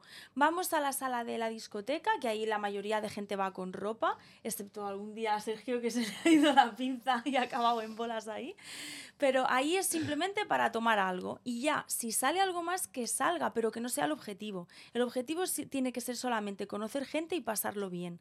Y así es un pequeño pasito más que pueden ir dando en adentrarse a ver si O sea, realmente en este club mundo... yo puedo estar ahí, vos- eh, vosotros follando y yo mirando. Sí. Pero y si no queréis, o sea, De es hecho, como una hay más- condición. O, o si tú me puedes decir, oye, no me mires. Claro, es que todo es... todo A ver, todo es un poco relativo. Lo que pasa si que si estás no en un quieres- lugar público del club, eh, tampoco puedes ir diciendo a la gente iba que a se largue de ahí y te lo dejen a solas. Si no quieres que te miren, vete a un sitio más reservado. Ya. Ah, pero es que hay mucha gente que le encanta que le miren. Claro, es que- De hecho, en el club a veces hay más gente mirando que Sí, a veces no, siempre. Eh, y de hecho, eh, claro, el club tiene zonas para todo. Tienes zonas de sexo donde te puede ver todo el mundo y tienes reservados. Por ejemplo, Olga en la fiesta de este fin de semana se fue a un reservado que se cerraron con llave que no les veía nadie. Por eso se quedaron flipando cuando los encontré, porque es que estaban en una habitación totalmente privada. Ya. Que nadie podía saber quién había dentro de la habitación ni lo que estaban haciendo ahí dentro. Y también existen los agujeros donde tú pones... Sí, Madre mía, los glory halls. club. Sí, sí, sí. ¡Hola, hola, hola! A un Los- sueño los- con ¿Cómo ello. se llama? Glory- Glory Hall. Glory En Halls. ese club ¿Sabes esto cómo funciona? hemos visto Que más... tienes que poner tu foto de la cara, ¿o no? No, No, no hace falta. solo, solo pones lo que cuelga. Buah, pero y qué ahí loco, te, pero yo no sé tú quién... te hacen lo que... En Sí. este club en concreto, la pared daba a la, a la parte de los solteros y por la otra estaban las parejas. Y entonces los solteros, pues ahí lo- la dejan para quien quiera. Como un museo. Pero un momento, vale, es un agujero, pero puede ser o un chico poniendo eh, su genital o una mujer. Sí, desde la parte de las chicas había agujeros grandes, ya acondicionados para que una mujer se pudiera poner ahí en pompa y que viniera alguien por detrás y pim pam. Ya, pero ves, es que a mí eso me raya. A mí eso, a mí eso, yo no lo entiendo. ¿eh? Yo no lo ¿Se no comparto. eso. No lo, ah, mira, es que eso Es- es, es- lo que ¿sabes yo ¿Sabes digo siempre. yo creo que es lo que más preocupa Esa es en la esas Sí, sí, cosas. sí, que sí, nos sí, sí. hicimos todos. Mira, eso yo, sinceramente, se hacen los clubs, yo lo he visto, pero es algo que yo no haría y de hecho lo hemos hablado muchas veces no lo de hemos hecho nunca. cómo te vas a poner ahí si no sabes ni quién Ni te va a quién dar, ni se dando. está poniendo Bueno, preservativo. pero como las salas oscuras. A ver, sí que es verdad que te puedo decir ahí que lo que puede hacer la mujer que quiera ponerse ahí de una forma segura es ponerse un preservativo femenino. Ya. ¿Vale? O sea, Olga, por ejemplo, eh, a veces, depende de qué interacción, utiliza preservativos femeninos. Entonces, claro, si tú te pones ahí en bomba, lo mínimo que tienes que hacer es ponerte un preservativo femenino. Claro. Claro. Pero sigue siendo a mí, a mí personalmente, es algo que El- yo si fuera mujer no haría. El cuarto oscuro yo lo veo bien en el sentido de que si vas con un grupo de amigos y os da un pelín que no os acabéis de atrever, pero ya os habéis visto, ya os conocéis, ya hay feeling, ir ahí pues es como que te lo hace todo más fácil, ¿no? Porque está oscuro ¿Habéis visto completamente. la discoteca esta, cómo se llama? Es Aire y la de los gays, que va todo el mundo. Arena. Arena. Yo me metí en el, en el cuarto oscuro de arena. Ay, Dios mío. Estábamos, o sea, tú vas a la discoteca y, y, pues es ambiente LGTBI y tal, no sé qué, y ves una pantalla, pues follando gente, y tú, ¿dónde estoy? Y de repente me dicen, ahí está el cuarto oscuro. Esto era como seis o siete años. Y yo, hostia, y nos miramos a nuestros amigos y decimos, nos metemos, pero rollo, no hacer nada, sino a ver lo que es. Total, que uf, yo, bueno, me echaron y todo, ¿sabes? En plan, entramos así en fila y todos, chicos, y de repente noto que me, me cogen y me, me estampan contra la pared y yo, gritando, ¿sabes? Y yo, madre mía, me agaché así, mis amigos descojonándose, en plan, que estábamos como, todos diciendo, tío, te tocaban, en plan, Sí. bueno, uno que se puso, que dijo que le dieron por todos los lados, ¿sabes? Yo, te lo juro, o sea, yo de repente encendí la luz del móvil porque ahí, te juro que era como, notabas manos todo el rato, Mm. ¿sabes? Coño, la saliva. Y entonces, eh, de repente, entra el de seguridad y dice, ¿quién está haciendo ruido? Yo estaba agachada y de repente me cogió del pescuezo, tío. Y me fuera. levanté y dice, ¡fuera de aquí, chaval! Y yo, guau, pues a tomar por culo, ¿sabes? A Pero es ver. que es muy raro porque empiezas a notar como que te toca Pero- todo el mundo. Aquí yo quiero remarcar, yo no sé esa discoteca cómo funcionará, pero en cualquier club swinger el respeto es brutal y absoluto. O sea, allí Ya. nadie te pone una- un solo dedo encima. Nadie te toca si tú no, si tú no quieres que te toquen. Nadie. son Y cosas si lo hacen, Nadie. lo dices al momento y cogen a esa persona y se va a la calle. De hecho, en el libro narramos una cosa que vivimos nosotros en, en una de nuestras primeras interacciones, y es que yo, eh, en una mazmorra, eh, era justo después de aquello que hemos explicado de que Olga se enfadó porque se pensaba que yo no estaba utilizando preservativo, pero sí Mm. que lo estaba utilizando y tal. Entonces ya como esa reconciliación, fuimos a la mazmorra y ahí en la mazmorra la até de, de- de brazos y de piernas en una cruz, ¿vale? Y le dije, ya te vas a quedar aquí es castigada. Y yo me fui y la dejé en la mazmorra en pelota picada, atada, totalmente indefensa. Evidentemente nadie le puso ni un solo dedo encima Que ya no quisiese. que ya no quisiese. Claro. Exacto. sí. A ver, sí que es verdad que yo ahí hice un poco de trampa porque yo le hice creer que me había ido por completo Mm. y en realidad me quedé escondido por ahí mirando todo. A ver, todo esto tienes también que confesar que cuando Olga se fue con el chico y se cerró eh, en esa habitación, tú ya sabías dónde estaba. Tú le pusiste un detector no, o no, no, algo. no, no, no, no. lo podía saber porque No, él no, no. estaba acabando el, el masaje tántrico. No lo podía saber, era imposible. Vale. Y, y y- y en este club, que es Es gigante, enorme. Eh, hay mil reservados. O sea, es que habían 15 habitaciones reservadas. ¿Qué pasó? Em, fue como un poco por descarte. Yo estaba paseándome por el club yo solo y a mí la gente pues se me acercaba, todo el mundo a hablarme, hostia, el del frisky frisky, ¿qué tal? Que venía aquí por tu fiesta, tal, no sé qué, ¿sabes? Em, y claro, la gente, pues todo el mundo quería hablar conmigo, tal, lo típico, ¿no? Eh, y entonces en ese momento estaba hablando sobre el tema de los celos, de la posesión y tal, y yo al chico le dije, digo, mira, digo, ¿ves dónde estoy yo? Digo, ¿tú ves que Olga esté conmigo? Digo, Olga, digo, se ha ido a un reservado con un chico, digo, no sé ni dónde está. Digo, y estarán haciendo pues mm, Sus ganchillo. Y, y me dice, ah, dice, pues yo la he visto entrar por aquella puerta. Entonces, aquella puerta, o sea, puerta no, por un pasillo. Y en aquel pasillo habían cuatro reservados. ¿Vale? Entonces yo, por descarte, pensé, a ver, si en este pasillo hay cuatro reservados, se habrán ido al de más al fondo del todo, porque la conozco. ¿Sabes? Digo, si ella se tiene que ir a un sitio, se va a ir a, a la otra punta, ¿sabes? Y efectivamente fui a la de al fondo. Estaban todas las habitaciones cerradas, ¿eh? Fui a la del fondo del todo, piqué y dije, Olga, y me abrió la puerta. Qué bueno, qué bueno. Oye, eh, entiendo que tendréis miles de anécdotas. Eh, Invitamos a todo el mundo que esté viendo este podcast a que os siga en las redes sociales porque es súper divertido, porque eh, compartáis o no compartáis las ideas que tienen ellos o las ideas que tenéis vosotros, pues siempre es bueno abrir la mente y ver cosas, cosas diferentes. Entiendo que en ningún caso queréis adoctrinar, en ningún caso queréis, queréis eh, que nadie haga lo que no quiere hacer, pero sí mostrar otras cosas diferentes. ¿no? Claro, Que eso es lo que yo quería ahora puntualizarte, que mm, yo creo que con nuestro ideal tendría que estar de acuerdo el 100% de la humanidad. Porque nuestro ideal no es que tengas una relación no monógama, nuestro ideal es que tengas la relación que te dé la gana y que todo el mundo respete todo modelo relacional. Eso es lo que nosotros eh, promovemos. La libertad de poder elegir, ya está. Ese es nuestro ideal. O sea, no es que vayáis en contra de la monogamia. No, en absoluto. No, para nada. ¿Y po- cómo podéis definir sensaciones que, en una palabra, lo que para vosotros significa o la sensación que os da la palabra monogamia? O sea, un sinónimo sentimental que os dé esa palabra. Te hace sentir menos libre, más atada. O sea, ¿crees que todas las personas monógamas están atadas y no son libres? Si realmente son fieles a su esencia y a lo que sienten y lo hacen porque, porque quieren, no, o sea, entonces no están atados. Pero si se están reprimiendo, lo están haciendo por el qué dirán, por la sociedad, porque qué va a pensar mi madre o el vecino, ahí sí que viven atados. Por ejemplo, si nosotros ahora decidimos eh, cerrar la relación y no tener relaciones con otras personas, sabemos que es una elección 100% tomada desde la cabeza en frío y que desde que tenemos la puerta abierta a tener una relación abierta. Pero si tu pareja no te está dando la opción de que la relación sea de otra manera, no se puede decir que tengas esa libertad, porque ¿tienes acaso la otra opción? Es la pregunta que te tienes que hacer. Si tienes la otra opción abierta y aun con la opción sobre la mesa eliges la monogamia, entonces sí que estás en total libertad. Pero si no tienes la otra opción sobre la mesa, es que no. O sea, si tú a tu pareja le dices, ¿abrirías la relación? y tu pareja te dice que no, no tienes la opción. Por lo Totalmente. tanto, no estás en esa libertad.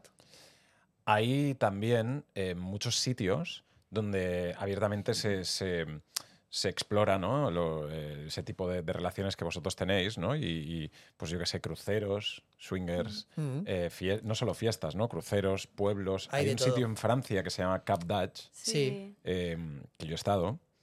No os contaré por qué, pero Sí, No, por una- un, amigo, un amigo de un amigo, ¿no? Por el amigo, ¿Por qué no? O sea, aquí estamos basando la, la- la conversación con ellos, pero a lo mejor, ¿sabes?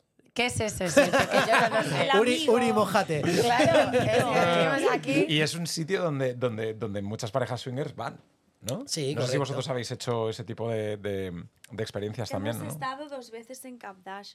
No cumplió las expectativas que, que creíamos, pero bueno, es un sitio más que seguro que hay Mm, mucha A nosotros gente lo que sí. nos, nos decepcionó de Capdagde es que nosotros íbamos buscando un lugar 100% naturista. Y lo que nos encontramos allí fue un lugar muy industrializado, muy pensado a nivel comercial. y- Exacto. Nosotros somos como muy hippies y claro, nosotros esperábamos encontrar como algo más natural, más mm, salvaje. Y claro, lo que encontramos allí era asfalto y edificios, y tiendas y todo comercial. Entonces eso es lo que nos frenó un poquito, porque nosotros queríamos un ambiente más hippie. Chicos, eh, no sé, yo podríamos estar hablando de muchas otras cosas, de, de- de lo que hablabais también del tema tántrico, que me encantaría hacer un segundo podcast con vosotros y hablar mucho más eh, extensamente de eso, si queréis. Sí, claro que sí. Es un tema que nos apasiona. Pero como más práctico, no tanto charla. Pues entonces tienes que ver nuestro, nuestro directo que vamos a hacer eh, muy pronto, que ahí sí Enjoy que vamos Club. a Enjoy Club y ahí sí que vamos a hacer un más práctico, porque ahí es el único sitio donde no hay censura y podemos hablar con naturalidad como aquí y ahí sí que lo vamos a desarrollar mucho más Mm. el tema de tantra. Fantástico. Esencia Salvaje, hoy en la aldea. Eh, gracias por estar aquí, chicos. El arroba es arroba esencia salvaje 85, ¿verdad? Ahí podéis seguirles y... Solo que pongan esencia salvaje ya les sale. Qué bueno, eh, tío. Ha sido increíble. Saben hablar muy bien. Gracias, suscribiros, dale like y todas esas cosas. Gracias por venir, chicos. Muchas Besazo. gracias a vosotros. Un beso. Gracias a vosotros.